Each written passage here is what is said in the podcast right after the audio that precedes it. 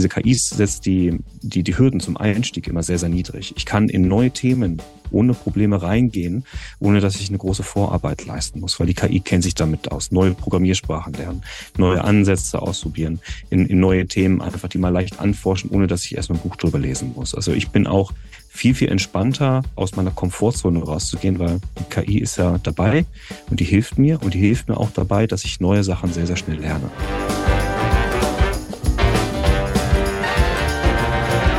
Herzlich willkommen zu einer neuen Folge meines Podcasts Bewusst Schön Sein, dem Podcast für Schönheitschirurgie und das Leben.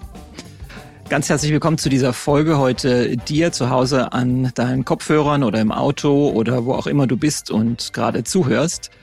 Es ist eine interessante Folge, auf die ich mich sehr gefreut habe heute. Es geht um ein Thema, was uns täglich begleitet und ich glaube, manchmal wissen wir gar nicht genau, wie sehr wir da eigentlich schon drinstecken in diesem Thema.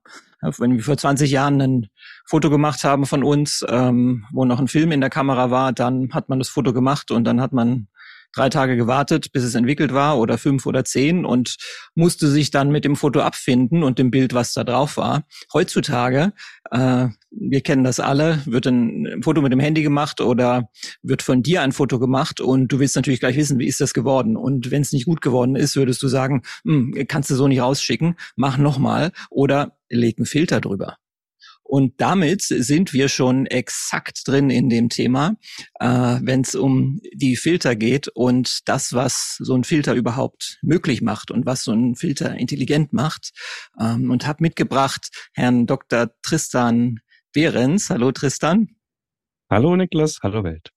Tristan ist ein ausgewiesener äh, Spezialist für AI und äh, ist Informatiker, promovierter Informatiker, äh, trainiert Unternehmen, ist Mentor, Keynote-Speaker äh, und macht selber, und das finde ich interessant und will ich vielleicht nochmal kurz ansprechen im Verlauf des Gespräches, macht selber Musik mit KI. Und ähm, um gleich loszustarten, sagen wir eigentlich lieber AI oder KI. AI wäre Artificial äh, Intelligence und KI wäre die deutsche Entsprechung, künstliche Intelligenz. Mit was hantierst du so, Tristan? Ich glaube mit beidem. Wenn ich mit Engländern rede, sage ich AI, mit den Deutschen sage ich dann KI, aber auch, auch mal getauscht. Auch mal getauscht. Tristan, ähm, stell dich doch einmal vielleicht nochmal ähm, unseren Zuhörern vor, damit alle wissen, mit wem sie so zu tun haben für die nächste halbe, dreiviertel Stunde. Ja, gerne. Ähm, wunderbar. Danke für die Einladung. freue mich sehr, hier zu sein. Ui, die Vorstellungsrunde ist immer ein bisschen schwierig. Ich, ähm, ich glaube, ich würde gar nicht beim Kindergarten anfangen oder bei der Schulzeit. Ähm, ich habe mich irgendwann, als ich ein bisschen jünger gewesen bin, so als Teenager für Computer interessiert und ich bin da so einem, soll man sagen, einem Impuls gefolgt habe mich dann ein bisschen tiefer reingehängt, habe mich wiedergefunden an der Uni, habe Informatik studiert und als ich eigentlich in die Welt gehen wollte als Softwareentwickler, bin ich dann nochmal hängen geblieben. Da hat mich mein Doktor hat mich mein Doktorvater gefragt, ob ich nicht Lust drauf hätte zu promovieren. Und dann meinte ich, ja, welches Thema? Künstliche Intelligenz? Und ich okay, mache ich gerne mit. Habe ich in KI promoviert, bin ich dann schließlich in die Industrie gegangen, war lange, lange als Berater in festen Verträgen und jetzt zum Glück seit 2018 freiberuflich und ich ähm, oszilliere immer so zwischen, naja, dass ich den Firmen das beibringe, dass ich ähm, selbst auch Prototypen mit Firmen baue und natürlich dieses Jahr besonders sehr, sehr viel mit der KI-Musik unterwegs. Ja, und äh, du bist jetzt natürlich mit diesem Thema, äh, in dem du schon seit vielen, vielen, vielen Jahren drin steckst, irgendwie an vorderster Front ähm, der News, seitdem es ein, ein äh, Chatbot gibt, sozusagen ChatGPT, ähm, der künstliche Intelligenz äh, unter die Massen bringt, unter uns Menschen bringt und wir, inklusive ich selber, äh, zum ersten Mal so einen kleinen Glimpse, so einen kleinen Taste, so einen kleinen Geschmack davon bekommen, was es heißt, wenn du nicht mehr alles selber denken musst, sondern ähm, gedacht bekommst und wie, wie das auch unterstützen kann. Wie es aber auf der anderen Seite, ähm, und das vielleicht äh, gleich zu Beginn mal zum Einstieg, wie es auch den Menschen offensichtlich wahnsinnig viel Angst macht. Ich habe mal so eine äh, Studie aus der Zeit, äh, relativ frisch jetzt irgendwie von, von ein paar Wochen, mir rausgezogen und ähm, die gab es bei Zeit Online. Da sind 40 Prozent der Deutschen der Meinung, dass künstliche Intelligenz in den nächsten zehn Jahren unterm Strich negativ äh, Auswirkungen haben wird und weitere 40 Prozent ähm, glauben oder trauen dem Ganzen noch nicht so ganz. Und dass äh, KI, AI einen positiven Einfluss auf die Welt hat, glauben nach dieser Studie nur 14 Prozent. Und äh, fast 60 Prozent glauben sogar, dass es zur Bedrohung äh, für den Menschen wird die ganze KI. Und noch extremer ist es dann in den USA, eine Studie, die ich gefunden habe. Da haben kürzlich die Hälfte der Befragten angegeben, dass die Möglichkeit groß ist, dass KI das Ende der Menschheit auf der Welt verursachen wird. Ähm, das sind natürlich unglaubliche Dimensionen von Angst, die äh, ich sag mal, dein Beruf, jetzt ganz überspitzt dargestellt, bei den Menschen auflöst, äh, auslöst. Du kennst das wahrscheinlich. Wie begegnest du Menschen in diesem, in dieser Angst vor, vor künstlicher Intelligenz? Also in der Tat, ich kenne das schon eine Weile. Das nennt man heutzutage AI Doom. Ähm, mhm. Ich muss zugeben, ich verstehe das auch. Wir sind gerade in einer Schockstarre, was die KI betrifft. Ähm, ich habe 2005 das erste Mal richtig Berührungspunkte gehabt mit der künstlichen Intelligenz. Ist nun schon ein paar Jahre her. Und wir können heute sagen, dass die künstliche Intelligenz, seitdem es sie gibt, und das sind ungefähr 60 Jahre, nie so gut funktioniert hat wie heute. Und seit November letzten Jahres, das war, glaube ich, so, da kam ChatGPT dann in die, in die breite Masse, verstehen wir wirklich, dass wir jetzt gerade an was dran sind. Es hat lange nicht funktioniert und plötzlich geht's. Und dann überschlägt sich natürlich auch die menschliche Fantasie. Und die menschliche Fantasie ist, glaube ich, oh Gott, das hat wahrscheinlich ein bisschen was mit der Prähistorie zu tun, ist ähm, sehr darauf fokussiert, sich eher so mit den negativen Sachen auseinanderzusetzen. Und da spielt noch ein bisschen was rein. Ich habe es ja gerade so bezeichnet, dieses AI-Doom. Das sind die AI-Doomer, die momentan eine sehr, sehr große Reichweite einfach haben, indem sie erklären, dass die künstliche Intelligenz sehr, sehr viele Risiken mit sich bringt. Schwierigkeit bei diesen Menschen ist, dass diese Risiken zwar sehr interessant sind, aber nicht fundiert. Das sind Sachen, die sie sich ausgedenkt haben. Eigentlich Science Fiction. Und auf der anderen Seite stehen halt mhm. sehr, sehr viele KI-Anwendungsfälle, wo wir sehen, oh, da wird die menschliche Kreativität und Produktivität gesteigert. Ich finde es gerade auch sehr, sehr interessant. Ähm, in den frühen Tagen meiner, meiner Selbstständigkeit haben wir immer über KI-Risiken geredet und das war dann immer der Terminator. Mhm. Ich war oft, oft bei Vorträgen und dann gab es Abstimmungen über, wie wahrscheinlich ist, ähm, dass der Terminator, also in Form von einem Roboter, der ein bisschen österreichisch aussieht, der mhm. die Straßen runtergeht und die Leute jagt, wie hoch ist diese Wahrscheinlichkeit, dass das passiert. Das haben wir damals diskutiert. Aber jetzt geht's ja in ganz andere Richtungen. Ähm, die generative KI, die hat so eine dicke Phase gehabt, als die Leute sehr, sehr viel Angst vor Fake News hatten. Mhm. Und bis heute wurde ähm, das Internet noch nicht geflutet von Fake News, obwohl die KIs, die wir heute haben, die jeder auch frei verwenden kann, obwohl diese KIs das eigentlich machen könnten. Mhm. Nicht von sich aus, ne, das ist ja gerade das, ist ja gerade die Herausforderung bei der künstlichen Intelligenz, die macht ja nichts, ohne dass sie das so angestiftet mhm. wird. Mhm. Du baust die entsprechenden ja. Prompts dafür. Genau, genau. Und ich mhm. muss dann wahrscheinlich noch Copy-Paste in X oder Twitter reinmachen mhm. oder zumindest mhm. irgendwie eine Pipeline schreiben. Die KI, die hatte überhaupt gar keine Bestrebungen, uns mit Fake News zuzumüllen.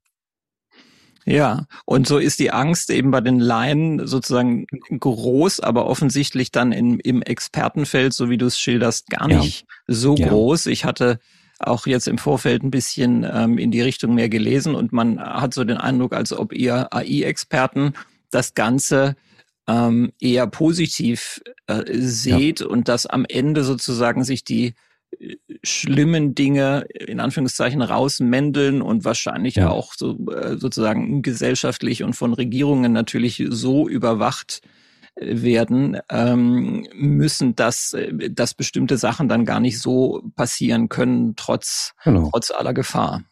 Genau, und wir sind auch besonders in Europa rechtlich sehr, sehr gut aufgestellt. Also wir haben ja zum Beispiel ähm, das Urheberrecht. Das ist schon lange, lange auf KI geeicht, ne, dass man ähm, zum, zum Trainieren von KIs braucht man halt Daten. Das ist wunderbar geregelt. Ähm, was es auch noch gibt, DSGVO, Persönlichkeitsrechte, das mhm. ist auch wunderbar.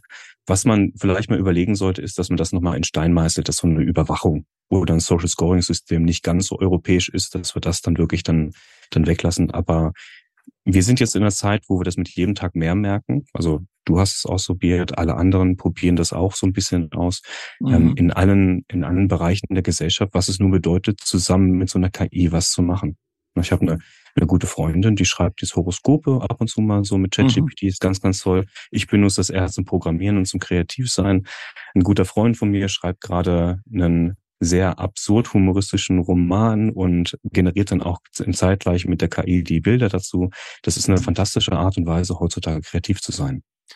Ja, und es ist tatsächlich auch äh, streamlined Prozesse äh, auch enorm, finde ich. Ich nutze das selber auch äh, auf meinem äh, Instagram-Kanal, äh, wenn ich beispielsweise Captions ähm, schreibe und eine Grundidee habe, ähm, dann reichen mir eben zwei, drei Sätze und kann innerhalb von ja doch wenigen Minuten ähm, eine gute Caption schreiben, die ich dann auch nochmal anpassen kann. Äh, natürlich, ich muss ja nicht das zwangsläufig übernehmen, was mir die KI ähm, irgendwie überbügelt. Und ähm, das muss ich sagen, das genieße ich schon als als ähm, Streamlining-Prozess und tatsächlich auch in der Vorbereitung zu Podcasts jetzt merke ich, ähm, ich kann mir natürlich helfen lassen, Fragen zu generieren, ähm, genau. die für die ich vielleicht eine Stunde bräuchte, wenn ich sie äh, brainstorme mit mir selbst, aber eben innerhalb von ein paar Minuten über die KI ähm, mir Anstöße geben kann. Und was mich wirklich gewundert hat, muss ich sagen, und das ist vielleicht so ein äh, zweiter ähm, zweites Thema, wo ich ähm, dich gleich ähm, bitten würde, uns ein bisschen was zu erklären. Was ich mich gewundert habe, ist eben tatsächlich mit den entsprechenden Prompts, wie viel ähm, Informationen äh, tatsächlich die KI mir bietet, fast wie eine, oder wahrscheinlich nicht nur fast wie, sondern wie eine Suchmaschine, wie ja. Google. Und wenn ich eben äh, historische Abrisse brauche zu einem Thema, ähm, wenn ich äh, irgendwas über ein bestimmtes Buch haben möchte, ähm, ich krieg das alles präsentiert in einer Geschwindigkeit ja. und auch einer Güte, die, die, muss ich sagen, fast, fast atemberaubend ist. Wie funktionieren denn, weil da bin ich selber auch ein bisschen grün hinter den Ohren, wie funktioniert äh, sozusagen, also wo, wo, wo stehen Server, wo, wo, worauf wird zugegriffen? Ich weiß, mhm. es gibt irgendwie eine Firma OpenAI, ne, die dieses ChatGPT genau. hat.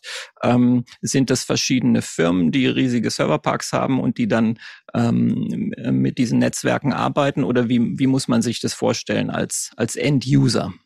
Ja, es, es hat mal relativ klein angefangen. Also OpenAI ist ein wichtiger Player gerade, sind auch schon lange, lange dabei, wurden auch damals zusammen mit Elon Musk gegründet. Und da war das Ziel, dass man KI baut und die dann den Menschen open zur Verfügung stellt. Das macht OpenAI nicht mehr. Die arbeiten gerade for Profit, zum Beispiel zusammen mit Microsoft und die beschäftigen sich in dieser Arbeit hauptsächlich mit sogenannten großen Sprachmodellen. Mhm. Große Sprachmodelle, das sind tiefe neuronale Netze, wie wir Cool People sagen, ist nichts anderes als ein Modell, was ein bisschen dran angelehnt ist, wie vielleicht ein biologisches Gehirn arbeitet. Mhm. mhm. Diese Modelle, die funktionieren, wenn man sie einfach baut, erstmal gar nicht. Die müssen auch wie wir trainieren. Die müssen Daten sehen, die müssen mit den Daten arbeiten, die müssen die Daten wiederholen. Das sind Lernprozesse, die da angestoßen werden. Das sind auch ganz viele mathematische äh, Formeln. Das eigentliche Netz, das ist GPT, das ist auch durchnummeriert, eins, zwei, drei, dreieinhalb, vier und so weiter. Und ab Version 2 hat man dann gesehen, dass es relativ gut funktioniert. Und das Spannende dabei ist, das sind neuronale Netze, die sind auf das Internet trainiert.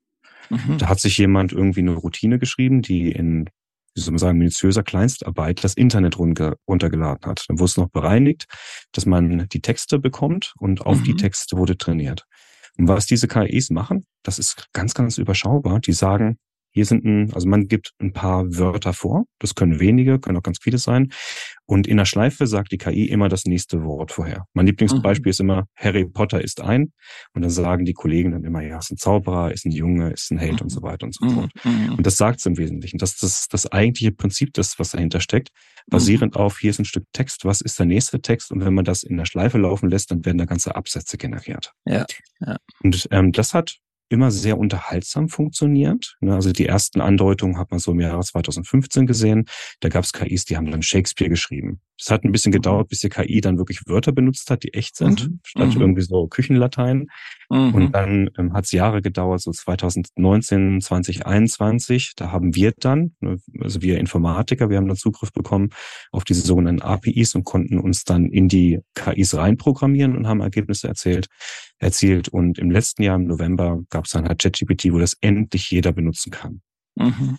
Und auch das im November, das ist im Vergleich zu dem, was wir heute nutzen, auch, wie soll man sagen, eher Vergangenheit. Obwohl es nur Und ein paar Monate so, so schnell geht das. Genau, ja. genau, genau. Ja. Weil was jetzt nämlich hinzugekommen ist, die KIs, die lernen ja nicht dazu. Ne, es dauert lange, bis man die trainiert. Da braucht man, oh Gott, da braucht man einen Supercomputer, wo so Tausende von ganz speziellen Grafikkarten drin sind und jede Grafikkarte kostet irgendwie 15.000 Euro. Mhm. Und dann dauert das Training von so einem Modell irgendwie mehrere Monate und da wird ganz viel Strom verbraucht. Lange, lange Geschichte, was man da wirklich machen muss. Es ist ein gewisser Aufwand. Und auch um diese KIs laufen zu lassen, braucht man Hochleistungsrechner. Mhm. Was aber seitdem passiert ist, ist, dass man diese KIs geöffnet haben. Die können jetzt bei Bedarf auch im Internet suchen. Früher hat man die KIs nach irgendwas gefragt und man hat immer eine Antwort gekriegt. Mhm. Die Wahrscheinlichkeit war hoch, wenn die KI sich nicht auskannte, dann hat sie nicht gesagt, tut mir leid, ich kenne mich da nicht aus, sondern hat irgendwas erfunden. Mhm, okay. Irgendwelche Zitate, irgendwelche ja. Papiere gesucht oder so. Hauptsache, die KI hatte recht, weil die, die kennt das nicht, diesen inneren ja. Dialog eigentlich mit sich selbst, was nur die Wahrheit ja, ist. Ja, ja. Das heißt, sie hat irgendwie eine, äh, genau. eine logische Erklärung innerhalb äh, genau. ihres Systems gesucht, äh, genau. aus dem, was sie weiß, sozusagen. Genau. Was genau. zusammengebastelt. Genau, mit den Wahrscheinlichkeiten, mhm. was halt gerade Sinn macht, aber das ist nicht gedeckt mit der Realität.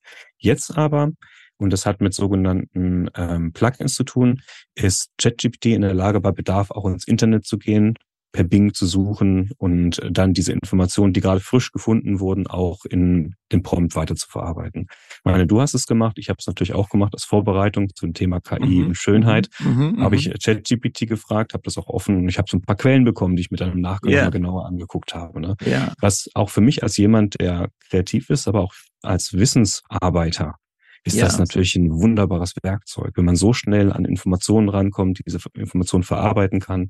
Ich mache es genauso wie du. Ich lasse auch manchmal Captions schreiben.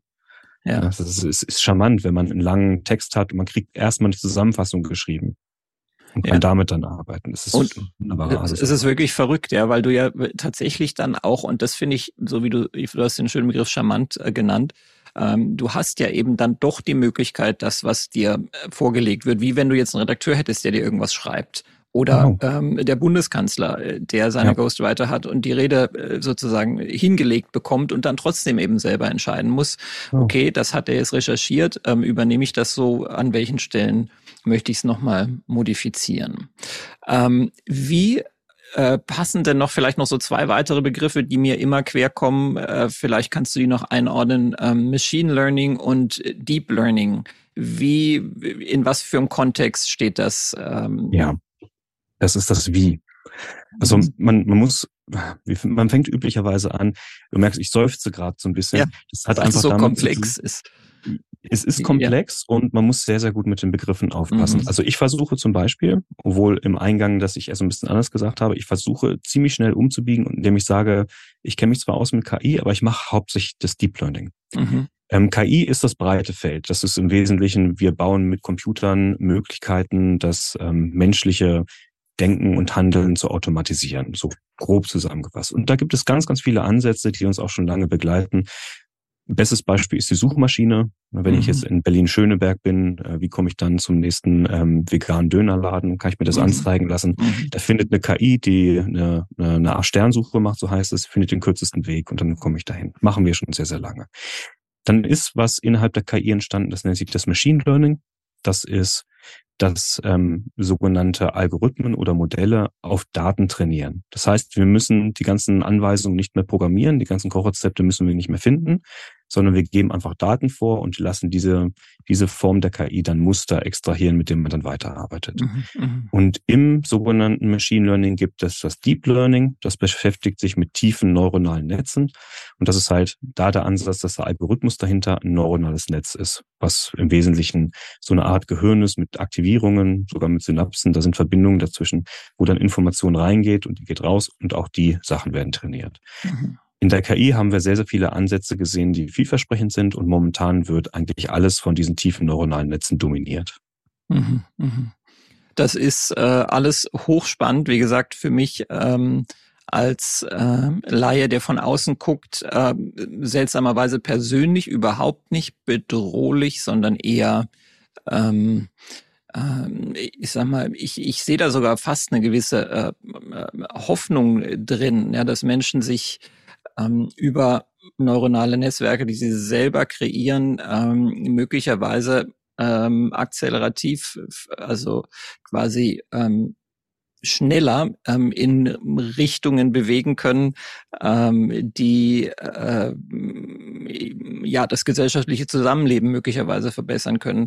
Ähm, äh, politische Systeme hinterfragen äh, können ja. und optimieren können und und und alle diese Dinge.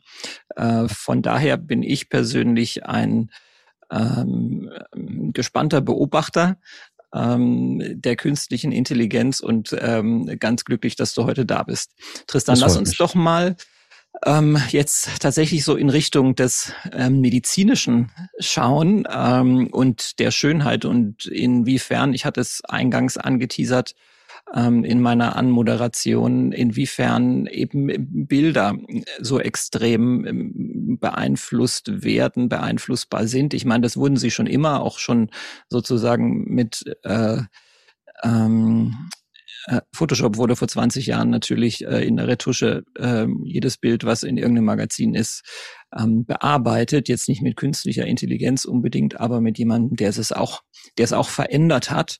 Und ähm, insgesamt ähm, finde ich es eben gerade so spannend, wenn es um Bilder geht, weil Bilder so das sind, was wir Menschen ja heutzutage nutzen, um unser ganzes Leben zu erzählen. Wir haben, ja. jeder hat von uns in seinem iPhone oder Android oder wie auch immer äh, quasi den modernen, das moderne Poesiealbum ähm, ähm, oder das moderne Diary mit allen Bildern aus den letzten ähm, 20 äh, Jahren drin und wir erzählen unser Leben, wir ähm, bewerten unser Leben über Bilder und natürlich ist das, was wir sehen, was wir mit den eigenen Augen sehen können, für uns ja auch die Informations, die valide Informationsquelle schlechthin zu sagen, ähm, äh, das stimmt. Ähm, das habe ich überprüft, das habe ich gesehen und deshalb ist dem so, kein Zweifel. Und ähm, das birgt natürlich äh, in dem Sinne dann auch Risiken und Gefahren, dass Bilder, äh, denen ich nicht trauen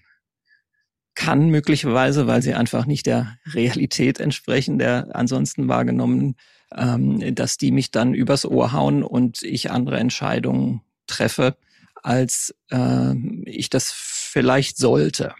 Ähm, bevor du vielleicht einsteigst, noch ganz kurz für äh, dich als Zuhörer. Es gibt ähm, schon auch KI in der plastischen Chirurgie grundsätzlich natürlich ähm, aber nicht so sehr, wie man das in anderen chirurgischen Bereichen heutzutage schon hat. Es gibt einen großen ähm, Roboter beispielsweise, ähm, den Da Vinci-Roboter, so heißt der, der ähm, zunächst beginnend in der Gynäkologie und ähm, in der Urologie eingesetzt wurde, um tatsächlich auch zu operieren oder beim Operieren zu helfen, sagen wir mal so, und heutzutage aber auch in anderen Bereichen der, der Chirurgie angewandt wird. Ähm, das heißt, es gibt Robotik, ähm, AI-gesteuerte äh, Robotik, um sozusagen den Chirurgen überflüssig zu machen. Ja, die US-amerikanische Regierung ist da wahnsinnig interessiert dran. Das hat auch ursprünglich zur Entwicklung dieses Roboters geführt, weil man gesagt hat, okay, super, wenn der Chirurg in, ähm, in Pennsylvania sitzen kann und äh, dann ähm, äh, am Kriegsschauplatz ähm, den Soldaten operieren kann und die Schwester braucht ihn nur sozusagen äh, vorbereiten und ähm, äh, der Chirurg braucht äh, oder darf dezentral äh, dann die Arbeit ausführen, was bis zum heutigen Tage noch lange nicht so weit ist, sondern diese ganzen ähm, Systeme in der äh, chirurgischen Medizin funktionieren ähm, so, dass der ähm, Pilot sozusagen, also der Chirurg im Raum sitzt, wo auch der Patient ist oder maximal ein Raum weiter und diese Systeme, wie du vorhin auch schon so ähm, eindrücklich angesprochen hast, eben erstmal trainiert werden müssen, ähm, damit sie überhaupt funktionieren. Schönheit und KI, was fällt dir dazu ein, Tristan? Bildbearbeitung fällt mir dazu ein. Ähm, da muss ich doch direkt mal den Finger heben. Es ist, es gibt einen Aspekt, auf den müssen wir immer ganz, ganz besonders achten. Ähm, der fällt mir gerne ein bei der Bildverarbeitung, und zwar 1984 von George Orwell. Mhm. Ähm, falls die Zuhörer das noch nicht gelesen haben, auch in der aktuellen Zeit immer sehr, sehr spannend zu sehen, was passiert, wenn wir zu weit von unserer Demokratie weggehen. Ja. Wenn es in Richtung total Überwachung geht. Und auch was dann bedeutet, wenn wir plötzlich alle Yoga nur noch vorm ähm, Monitor mit der Kamera machen und äh, nicht mehr ins Studio gehen. Das fand ich auch sehr, sehr faszinierend. Ja. Und ein wichtiger Aspekt in dem Buch ist einfach, dass die Geschichte gerne umgeschrieben wird und das wird hauptsächlich gemacht über die Bilder und dann gefolgt von den Texten. Ne? Und wir sind selbst als Spezies eher so die Augentiere. Wir sind immer unterwegs mit irgendwelchen Bildern und Texten und das ist da dann wieder gespiegelt. Dass die Vergangenheit verändert wurde ähm, mit Bildbearbeitung ist schon so ein bisschen älter. Ähm, ein schönes Beispiel, es ist kein schönes Beispiel, ganz im Gegenteil. Das hat mit dem Kommunismus und ähm, Stalinismus zu tun. In der Zeit, in der Stalin regierte, wurden sehr, sehr viele Fotografien einfach nachbearbeitet. Es ist immer wieder vorgekommen, dass ein General sich dann plötzlich nicht mehr so gut mit Stalin ähm, verstand. Dieser General war dann irgendwann weg und musste dann auch aus den, den Fotos entfernt werden. Das mhm. haben dann mhm. Leute gemacht ne, mit den Fotos und haben mit dem Airbrush nachbearbeitet. Mhm. Schwarz-Weiß-Fotos, da ging das dann noch so.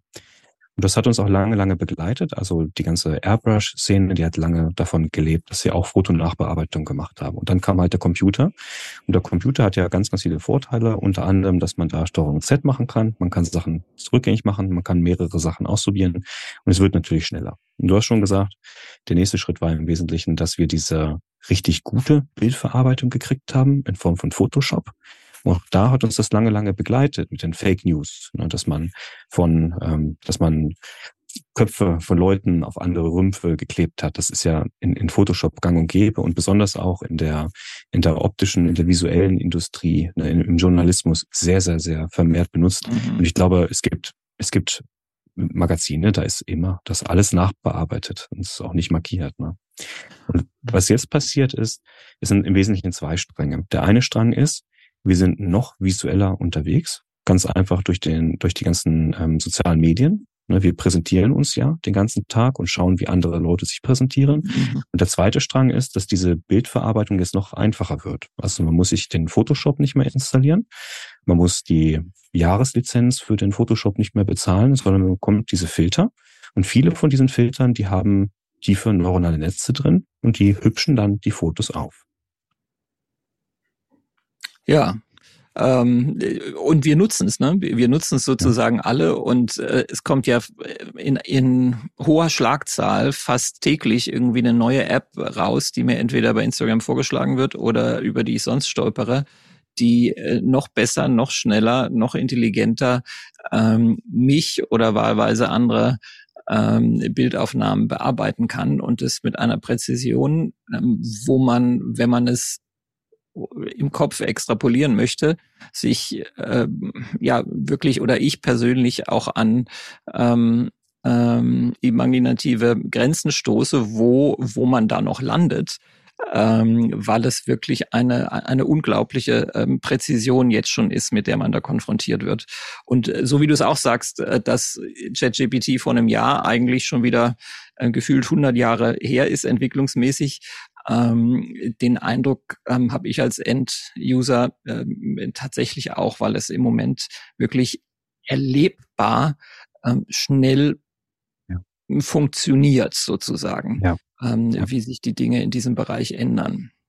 Wir haben bei uns in der äh, plastischen Chirurgie ähm, eigentlich nur so ein System, mit dem gearbeitet wird. Das ist so ein 3D ähm, System zur Visualisierung von Operationsergebnissen, wo jetzt eben auch mehr und mehr KI ähm, reinfließt. Das gibt es schon viele Jahre auch tatsächlich, das System, aber ist jetzt auch nochmal auf die Überholspur gegangen mit den Möglichkeiten, die die jetzt haben. Und dann können eben Brustvergrößerungen simuliert werden und da sind dann eingepflegt sämtliche Implantate, die es gibt von verschiedensten Herstellern und dann kann sozusagen die Patientin äh, wird dann fotografiert mit so einem speziellen äh, 3D-Apparat, den die Firma den Ärzten zur Verfügung stellt. Ist gar nicht so unaufwendig. Und dann ähm, sagt man, okay, du willst von der Firma XY das Implantat XY in der Größe und dann lässt sich das simulieren.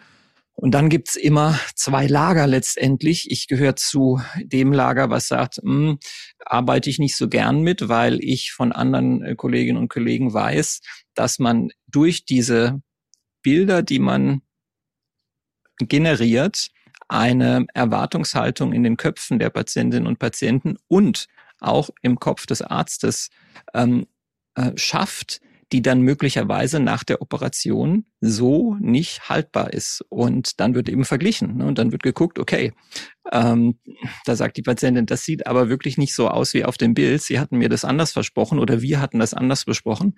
Und obwohl die Patienten unterschreiben müssen, dient nur zu Aufklärungszwecken, dient nur zu Visualisierungszwecken, ähm, äh, wir können uns nicht helfen, so wie du auch schon gesagt hast. Wir sind ähm, Augentiere. Ähm, wir haben das halt irgendwie dann abgespeichert und unsere ganze Gefühlswelt ähm, äh, darauf abgestimmt, letztendlich in Vorbereitung auf so eine Operation, dass das ja. nicht unproblematisch ist. Das ist längst nicht bei jedem Patienten so. Es gibt äh, viele, die finden das auch gut und können das auch abstrahieren.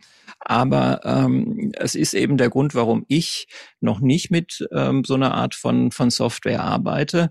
Ähm, andere Kollegen schon. Ähm, ja, also es äh, wird bei diesen Dingen wahrscheinlich immer ein ausgedehntes Für und Wider geben ähm, für ja. beide Seiten. In letzter Konsequenz glaube ich, fürchte ich nicht mal, sondern im negativen Sinne, sondern glaube ich, wird's wird's mich auch irgendwann erfassen, weil es dann einfach normal ist und auch erwartet wird, quasi von ja. den Patientinnen und Patienten, dass man selbstverständlich eine OP vorher visualisiert und sich anguckt, wie könnte das Ergebnis sein. Genau. Hat man auch eine Chance zu üben. Das ist ein ganz klarer Vorteil von diesen künstlichen Intelligenzen, dass die einfach Möglichkeiten dann, dann ausprobieren. Das ist ganz schön.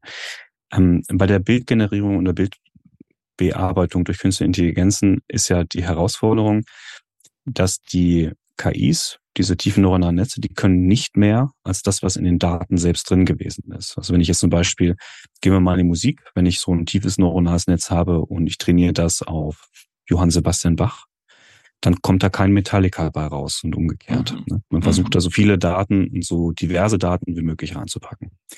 Und gerade bei den bildgenerierenden KIs ist das so gestaltet, dass diese Daten schon vorgefiltert sind. Ne? Das sind zum Beispiel, ähm, da sind Bilder drin, von denen man weiß, dass die sehr gut bewertet sind. Ne? Trending und ArtStation und Divine Art und so weiter und so fort. Also mhm. da werden die, die Datenmengen vorher sortiert und da werden im Wesentlichen auch nur die Daten dann benutzt, die wirklich sehr, sehr positiv ästhetisch wahrgenommen werden, also eine hohe Qualität haben, was die Ästhetik betrifft. Mhm. Das ist dann eine Herausforderung, weil plötzlich sind die ganzen Bilder, die generiert werden, auch viel, viel schöner als die Bilder, die man vorher gesehen hat und auf jeden Fall sehr, sehr oft viel schöner als die Realität.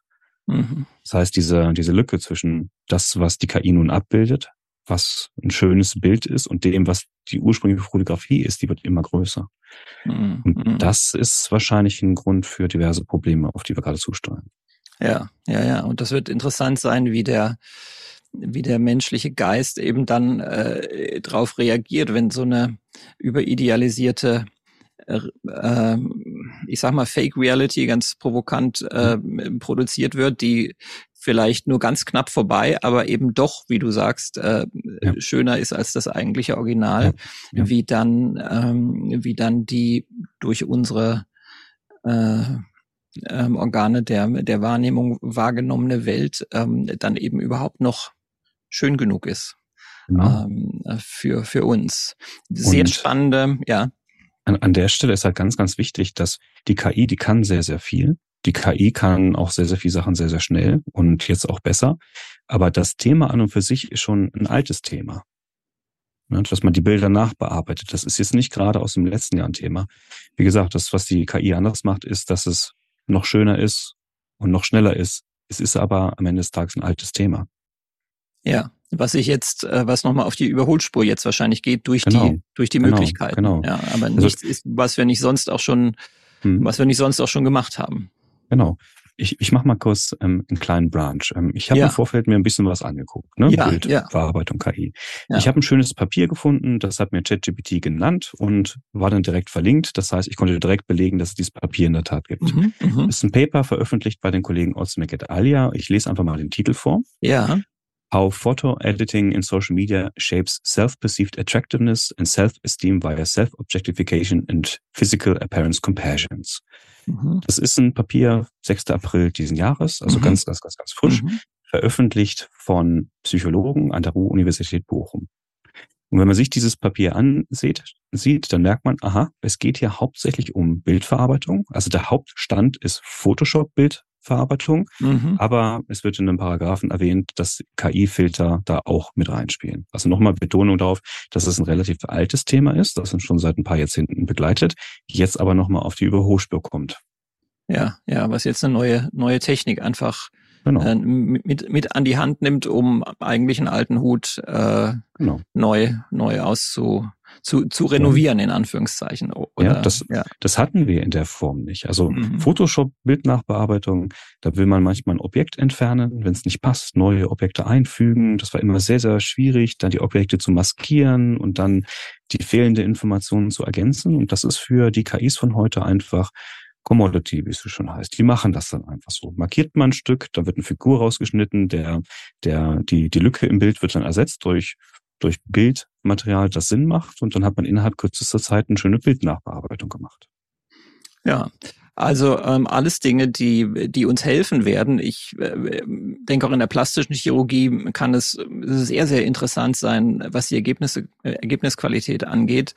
Ähm, habe ich so ein amerikanisches Paper gelesen, ähm, uns helfen zu lassen, auf dem Hintergrund, dass wir, wenn ich jetzt, das geht jetzt rein um die ästhetische Chirurgie, wenn ich jetzt irgendwas operiere, ähm, das kann, werde ich in meinem gesamten Leben nur in einer gewissen Häufigkeit machen. Das heißt, ich werde jetzt nicht ähm, in meinem Leben ähm, 55.000 Brustvergrößerungen gemacht haben, äh, sondern ähm, vielleicht ein paar hundert oder vielleicht ein paar tausend. Ähm, trotzdem habe ich natürlich Ergebnisse generiert. Ich habe Bilder davon gemacht, vorher und nachher. Und ähm, es gibt eben jetzt schon Ansätze, ähm, in großen Mengen Datenbanken zu füttern mit ähm, eben Ergebnissen vorher und nachher, diese dann auch validieren zu lassen von den Patienten in gute und schlechte Ergebnisse, ähm, um dann eben sagen zu können, okay, für mich als Operateur, äh, ich habe XY operiert, habe das und das Ergebnis ähm, aus diesem Vorbefund generiert oder operieren können.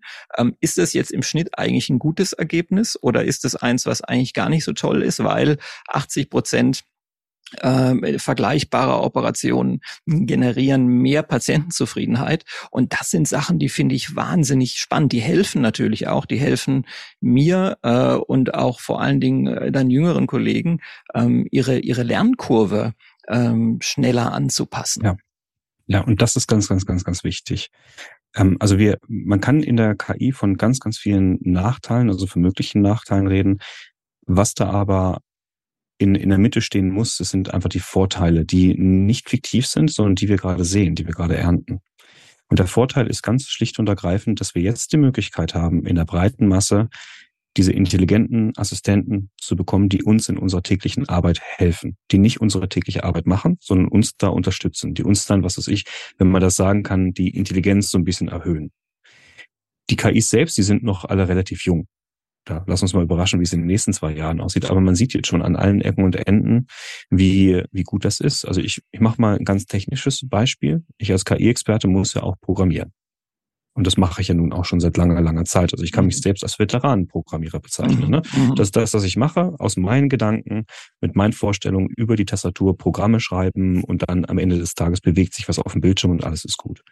Ich habe eine Produktivitätssteigerung wahrscheinlich um den Faktor sieben, wenn nicht sogar Faktor zehn erlebt, dadurch, dass ich jetzt auch beim Programmieren eine KI einsetze, mhm. Ne, die mhm. mich da einfach unterstützt. Und was ich auch gesehen habe, dadurch, dass die diese KIs setzt die, die, die Hürden zum Einstieg immer sehr, sehr niedrig. Ich kann in neue Themen ohne Probleme reingehen, ohne dass ich eine große Vorarbeit leisten muss, weil die KI kennt sich damit aus. Neue Programmiersprachen lernen, neue Ansätze ausprobieren, in, in neue Themen einfach die mal leicht anforschen, ohne dass ich erstmal ein Buch drüber lesen muss. Also ich bin auch viel, viel entspannter, aus meiner Komfortzone rauszugehen, weil die KI ist ja dabei und die hilft mir und die hilft mir auch dabei, dass ich neue Sachen sehr, sehr schnell lerne enorm, was das für, ein, für eine Beschleunigung geben wird dadurch. Ne? Ähm, wir beide berichten davon im Kleinen sozusagen ähm, äh, und wie das sozusagen auf größere ähm, oder wie der Einfluss dann auf größere Netzwerke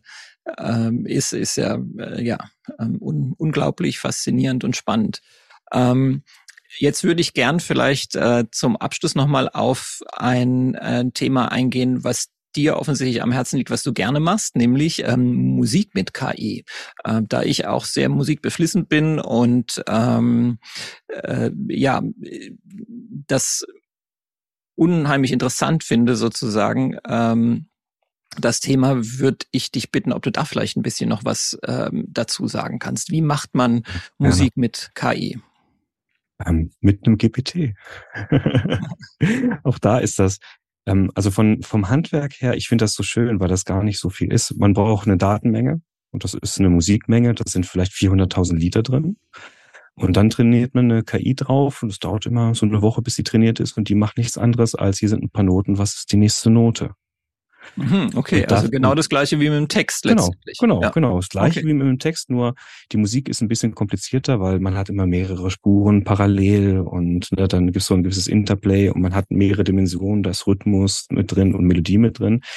Ähm, beim Text muss man sowas ja immer nachliefern, wenn man da die Sprache draus macht. Mhm. Ähm, Musik und auch ähm, im, im Vergleich zur, zur natürlichen Sprache ist Musik auch nochmal ein bisschen mathematischer, was dann vielleicht noch mal einfacher, einfacher macht. Weiß ich selbst noch nicht, ist so eine Vermutung.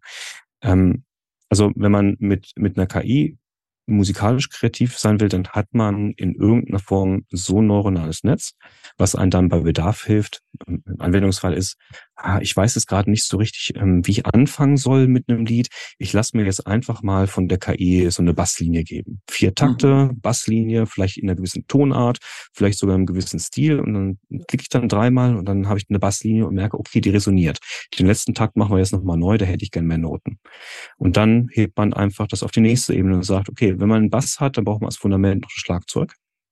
Dann ist das ganz schön, dann bekommt man noch da drei, vier Vorschläge und ist dann rhythmisch dann sehr, sehr glücklich. Und ja, wenn man Bass und ähm, ein Schlagzeug hat, dann muss natürlich die Gitarre drüber kommen und dann vielleicht noch ein Synthesizer und nochmal hier eine Spur, da eine Spur, bis man dann genügend Material hat, das man dann in der Produktion weiterverarbeitet. Also wieder, wieder ja. Ähm, und gibt's denn schon entsprechende Plugins für so digitale Audio-Workstations, die das ja. machen? Oder, oder ähm, ist das noch nicht ganz so weit und machst du das über zum Beispiel GPT? Es kommt langsam. Es kommt, also, es kommt langsam. Ja, im Ableton ist da relativ weit offen. Ähm, bei mhm. Logic ist das auch schon langsam möglich. Also diese, diese Plugins, ähm, dass die Plugins jetzt wirklich umgesetzt werden sollen, das ist jetzt eine relativ kurzfristige Entwicklung gewesen in den letzten mhm. wenigen Jahren. Also das mhm. kommt jetzt gerade, ich arbeite da auch selbst dran. Ähm, also du und ihr könnt euch das so vorstellen, ich, ich habe mir so ein eigenes kleines so eine kleine eigene Workstation gebaut, die rein mhm. mit Noten arbeitet.